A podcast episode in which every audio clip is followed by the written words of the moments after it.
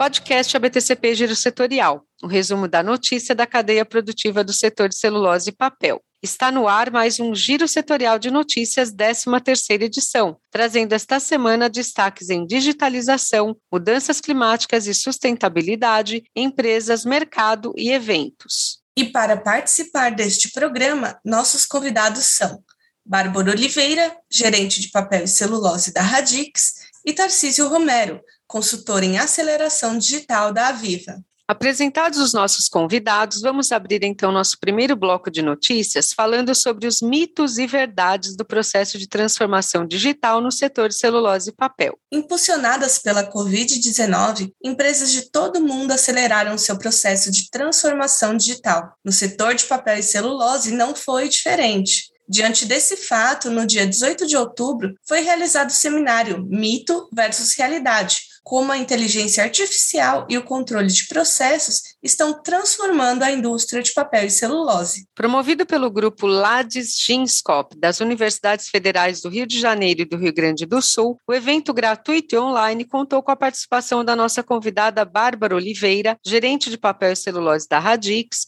e de Elliot Bell, diretor de programa da Radix nos Estados Unidos, com foco em soluções avançadas para a indústria de papel e celulose. Na ocasião, foram apresentados estudos de caso de trabalhos desenvolvidos pela Radix para empresas do segmento, como o projeto elaborado para a Clabin, em que a empresa desenvolveu um sistema sob medida para aumentar a produtividade e elevar o patamar de análise de grande volume de dados de processo de uma das suas principais unidades. Conversamos com Bárbara Oliveira para trazer aos nossos ouvintes alguns destes mitos e verdades abordados durante o evento. Bárbara, muito obrigada por aceitar o nosso convite para participar deste giro setorial. Qual seria o principal mito da transformação digital e como lidar com essa questão? O primeiro mito é de que a transformação digital é baseada em tecnologia cloud, ou seja, de que é necessário construir soluções estabelecidas em computação em nuvem para que seja considerada assim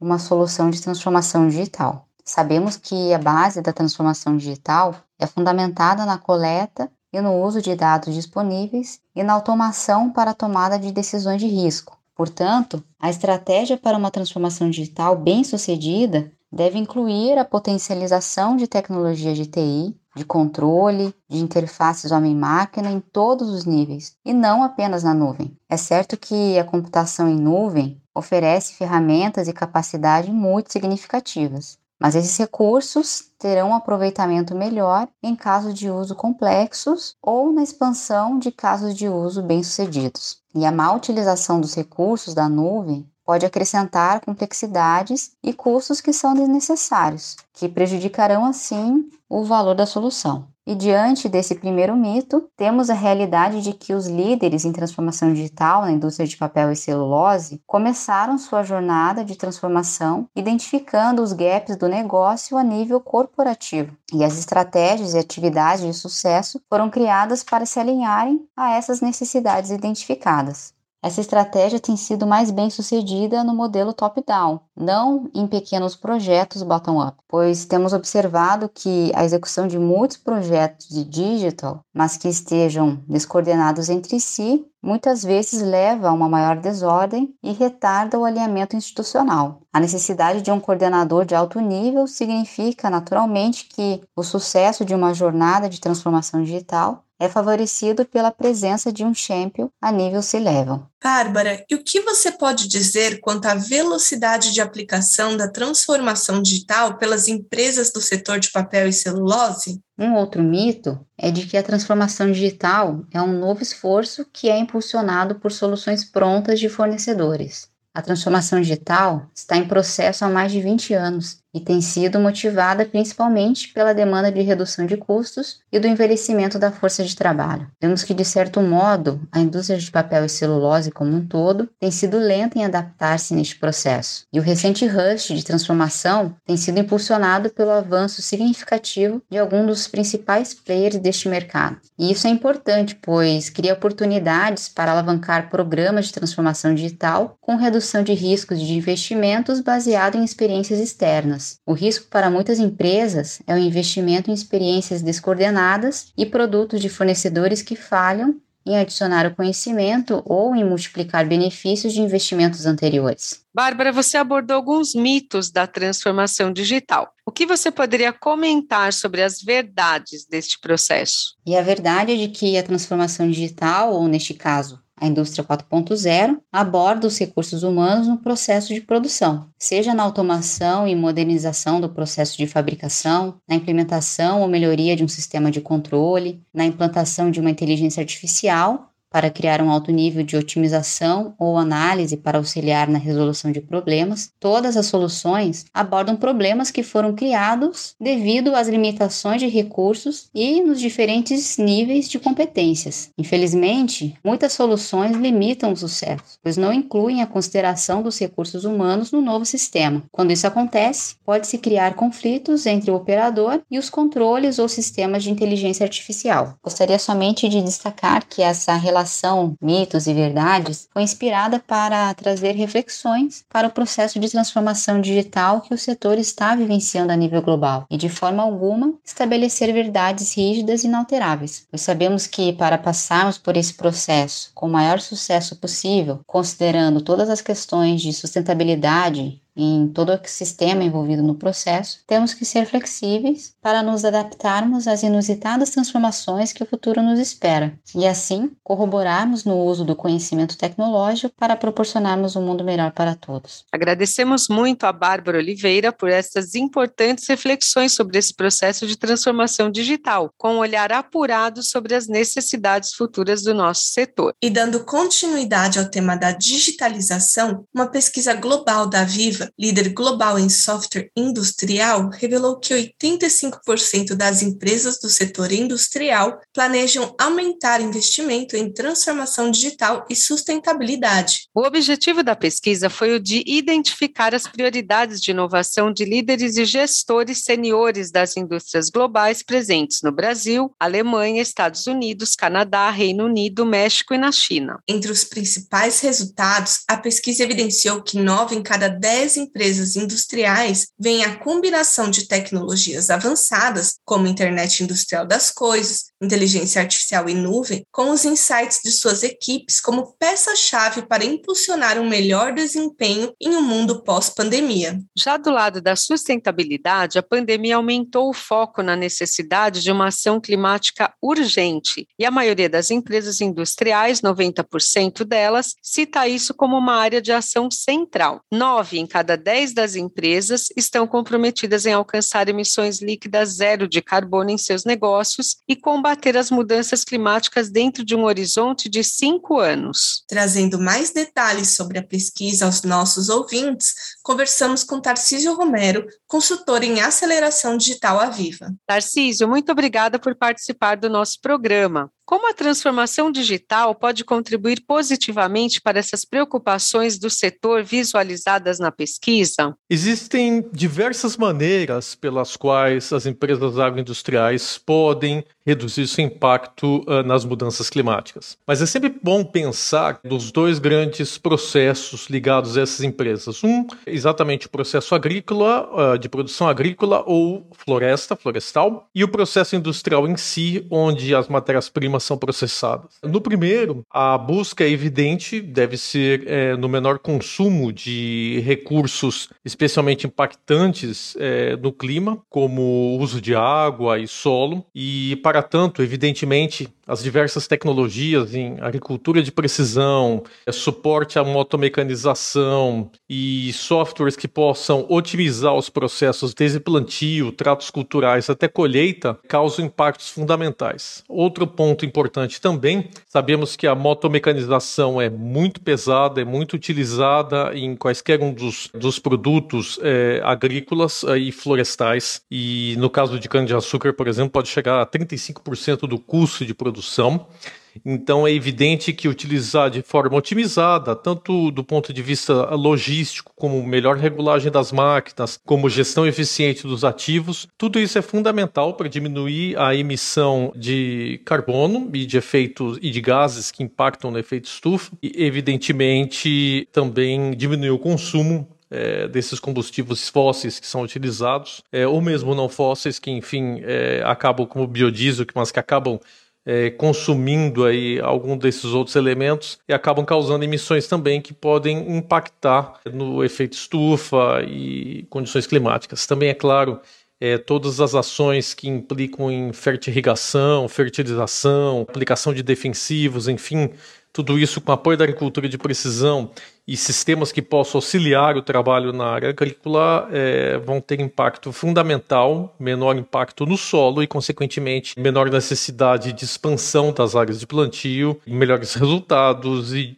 menor impacto na, enfim, nas mudanças climáticas. Já no lado da indústria, é, o primeiro ponto está ligado à eficiência energética. O menor consumo de energia, evidentemente, e o menor emissão de gases também, sejam para é, movimentação de equipamentos, ou seja, mesmo durante algumas etapas do processo, por exemplo, é, nos digestores, no caso da indústria de celulose, é, na área de fermentação também, no caso de etanol, enfim, tudo que puder ser feito em termos de melhor utilização de equipamentos, é, com redução de uso de lubrificantes e diminuição de energia, também tem impactos muito positivos. É, evidentemente, é, nos dois casos também, a priorização do trabalho de como os trabalhadores vão responder rapidamente a problemas, vão entender que pode ocorrer uma falha ou não, também é outro fator importante. Então, é, é, sempre bom pensar em termos de transformação digital para quaisquer uma dessas duas áreas, em, em que variáveis ou em que qual é o objetivo estratégico da companhia, é, consequentemente, como as pessoas podem trabalhar para mudar isso que processos é, serão afetados evidentemente, depois verificar qual a tecnologia que pode suportar esse tipo de trabalho. Bem, uma primeira abordagem, uma primeira ideia é exatamente esses são os passos é, que nos vêm à mente e que a Viva pode colaborar. É, inclusive até mesmo na etapa agrícola, ah, com toda a nossa parte de integração de eh, dispositivos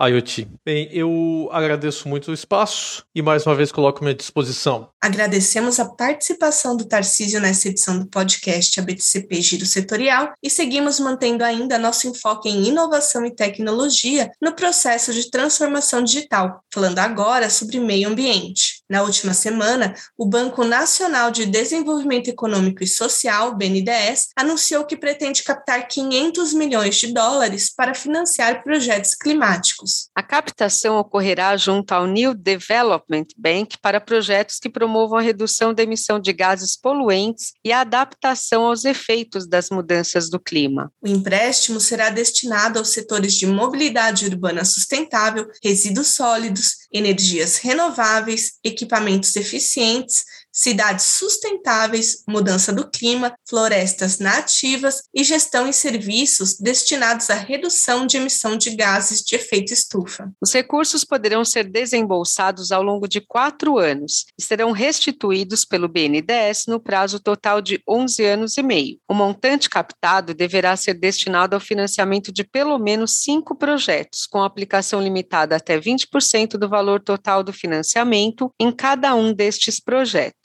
Os recursos contribuirão para estimular o desenvolvimento econômico por meio do apoio a investimentos alinhados à política nacional de mudanças climáticas do governo federal. Além disso, ajudarão a complementar os recursos do Fundo Clima e os compromissos nacionalmente determinados no âmbito do Acordo de Paris de 2015, do qual o Brasil é signatário. E trazendo mais informações sobre ISD, reunindo inovação e sustentabilidade, o Senai e a CTG Brasil inauguraram um habitat de inovação em energia limpa no Rio Grande do Norte. A CTG Brasil foi a primeira empresa a inaugurar seu habitat de inovação no Instituto Senai de Inovação em Energias Renováveis. Este habitat é um ambiente colaborativo voltado a fortalecer o relacionamento com as indústrias e, no caso deste que está sendo inaugurado, ele oferece um espaço físico vinculado ao Instituto. O objetivo do habitat de inovação em energia limpa da CTG Brasil será o de auxiliar na busca de parcerias com empresas, instituições e startups no Brasil e, posteriormente, pode colaborar para viabilizar parcerias internacionais. A empresa visa atrair soluções com foco em fontes renováveis de energia para novos negócios, comercialização de energia e para a cadeia de valor do hidrogênio verde. E com esses assuntos sobre o papel da digitalização para o desenvolvimento sustentável do setor, vamos concluindo então este primeiro bloco do nosso podcast ABTCP Giro Setorial, o resumo da notícia notícia da cadeia produtiva do setor de celulose e papel. Este nosso segundo bloco de notícias do podcast ABTCP Giro Setorial começa falando sobre produção florestal e traz um balanço do setor de papelão ondulado, além das últimas novidades divulgadas pelas empresas. Pesquisa Produção da Extração Vegetal e da Silvicultura 2020 divulgada pelo IBGE na última semana, aponta que Minas Gerais segue na liderança do setor florestal, com maior valor de produção da silvicultura no Brasil, de 6 bilhões de reais, 32,1% do valor nacional. A pesquisa também mostra que o Sudeste foi a única região no Brasil onde a área de florestas plantadas cresceu, com um aumento de 1,3%. A região representa 37,2% das áreas de florestas plantadas no país, com destaque para o eucalipto, que predomina em 91% dessas áreas. Com isso, o balanço total no Brasil mostra que a área de floresta plantada em todo o país soma 9,6 milhões de hectares. A produção de eucalipto para a indústria de papel ocupa 7,4 milhões de hectares, enquanto o pinos está em 1,8 milhão de hectares. Pensando nessa relevância das florestas para o meio ambiente, vamos à próxima notícia. A Coalizão Brasil Clima, Florestas e Agricultura divulgou o documento com uma série de recomendações para apoiar a delegação brasileira que irá à COP26, que começa em 31 de outubro em defesa das propostas alinhadas ao Acordo de Paris, à economia de baixo carbono e à justiça climática global. Uma das primeiras recomendações é que o governo brasileiro eleve o compromisso de corte nas emissões dos gases de efeito estufa. Além disso, o documento também traz sugestões de soluções para que o Brasil dê contribuições concretas para alcançar as metas propostas. Essas recomendações e soluções foram reunidas em torno de cinco tópicos principais. São eles ambição climática, regulação dos mercados de carbono, valorização dos ecossistemas, financiamento climático e justiça climática. Em mais detalhes sobre cada recomendação e ou soluções, as senhoras e senhores podem conferir em coalizalbr.com.br. E se o objetivo é avançar em melhorias no cenário internacional, mais um compromisso compromisso foi anunciado. Conforme noticiado pela Reuters, a França proibirá embalagens plásticas para quase todas as frutas e vegetais a partir de janeiro de 2022, em uma tentativa de reduzir o desperdício de plástico. A lista cita 30 frutas e vegetais que já deverão ser vendidos sem embalagem de plástico a partir dessa data. A estimativa é de que a medida evite o uso de mais de um bilhão de embalagens plásticas sem utilidade relevante por ano. A partir de janeiro de 2023, a França também proibirá louças descartáveis em restaurantes de fast food para refeições consumidas no local. Vale dizer ainda que a proibição de embalagens plásticas faz parte de um programa governamental plurianual para eliminar o plástico que deverá ser concluído até o final de junho de 2026. Enquanto isso, aqui no Brasil, o setor de papéis segue dando bons exemplos sociais. Reforçando o propósito da marca Crie seu papel no mundo, a Chamex contribui para o combate ao câncer de mama. A marca de papéis para imprimir e escrever da Silvamo, ex-International Paper, para quem perdeu nosso último podcast Giro Setorial e não sabe quem é esta empresa, uniu-se ao São Camilo Oncologia para edição especial da embalagem de Chamex A475 gramas branco, em apoio à campanha O Câncer de Mama no Alvo da moda. Afinal, estamos no Outubro Rosa. Neste ano, para conscientizar as pessoas sobre a importância da prevenção e controle da doença, Chamex apoiou os projetos de assistência a pacientes com câncer de mama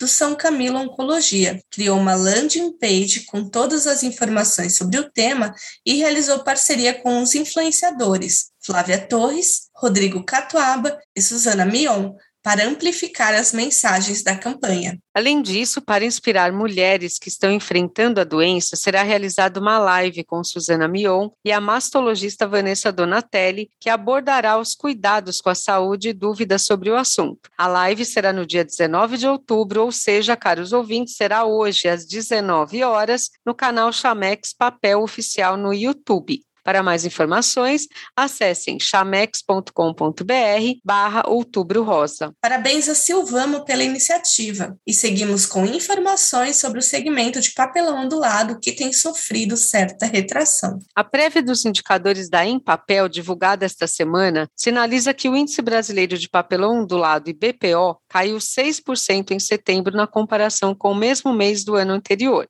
Em termos de volume, a expedição de caixas, acessórios e chapas de papelão ondulado alcançou 330.773 toneladas no mês, o segundo maior volume expedido para os meses de setembro. Considerando-se dados trimestrais, a prévia da Empapel apurou, no terceiro trimestre de 2021, um volume de expedição do papelão ondulado 2,5% inferior ao do terceiro trimestre de 2020. Isso mesmo, Thaís. E assim, então, vamos fechando este nosso segundo bloco de notícias do podcast ABTCP Giro Setorial, 13ª edição, que fala sobre a cadeia produtiva de celulose e papel para vocês ficarem muito bem informados. Vamos então, caros ouvintes, às notícias deste nosso bloco final, com destaque para oportunidades, eventos e outras dicas para os que atuam no setor de celulose e papel. Com o surgimento de novas oportunidades, a Senibra decidiu reabrir as inscrições para o Programa Profissional do Futuro, Estágio Senibra 2021-2022. Estão sendo ofertadas vagas para cursos técnicos e de graduação, com atuação nas áreas industrial, florestal e administrativa. Mais de 30 vagas estão disponíveis nessa nova rodada de contratação para a fábrica e os escritórios em Belo Oriente, Guanhães e Nova Era, em Minas Gerais. As as inscrições estão reabertas até 2 de novembro. E para se candidatar, o estudante deve acessar o site cenibra.gu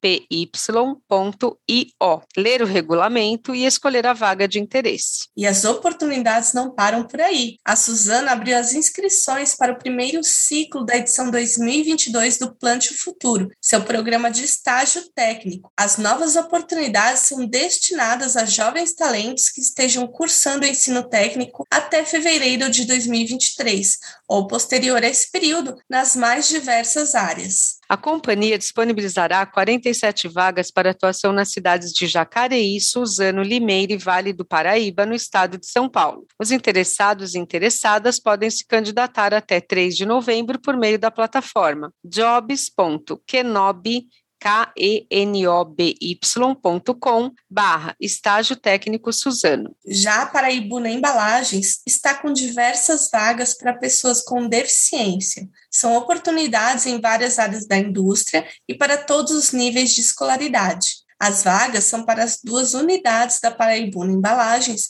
em Sapucaia, Rio de Janeiro, e Juiz de Fora, Minas Gerais. Os interessados devem acessar paraibuna.com.br, ir até a aba Trabalhe Conosco e fazer o cadastro do currículo. Os candidatos serão avaliados de acordo com suas especificidades durante o processo seletivo para ocupação de cada cargo. E para quem precisa ficar bem informado sobre o setor de celulose e papel, outra dica é o curso da ABTCP, da floresta ao produto acabado, que será realizado de 26 a 29 de outubro na plataforma da associação. As aulas acontecem ao vivo neste período, das 8 da manhã ao meio-dia, e o curso é voltado a todos aqueles que atuam no setor, independente da sua área de atuação. Confira mais detalhes e faça sua inscrição no site abtcp.org.br. E vamos seguindo com mais dicas de eventos para os nossos ouvintes, Patrícia? O Instituto de Embalagens realiza dias 27 e 28 de outubro o Fórum Embalagem e Sustentabilidade. No formato online com transmissão ao vivo, o evento vai reunir líderes da cadeia de valor de embalagens para debater as oportunidades e iniciativas que promovem a jornada de circularidade das embalagens pós-consumo. As inscrições para o evento podem ser realizadas no site institutodeembalagens.com.br. Além disso tudo, caros ouvintes, também gostaríamos de sugerir um artigo sobre a importância da agenda ambiental e o início da COP15 da Convenção da Diversidade Biológica para a construção de um futuro mais sustentável para a humanidade. O texto, que pode ser acessado na home da Revista o Papel em revistopapel.org.br, é escrito por Patrícia Machado, coordenadora de políticas florestais e bioeconomia da Indústria Brasileira de Árvores, a amplamente conhecida IBA, Rodrigo Lima, sócio-diretor da Agroícone, e por Giuliane Bertaglia, pesquisadora da Agroícone. E nosso curto giro setorial em semana pós-feriado,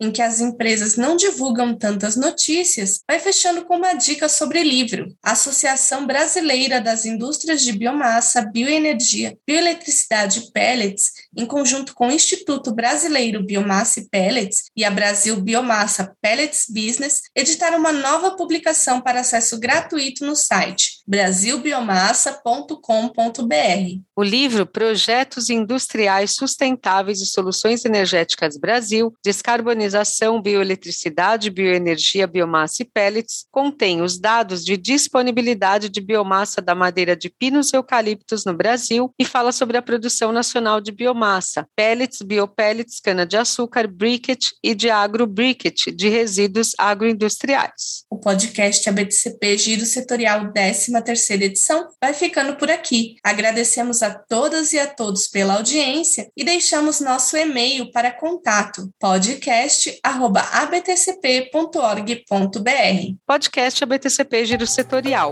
o resumo da notícia da cadeia produtiva do setor de celulose e papel.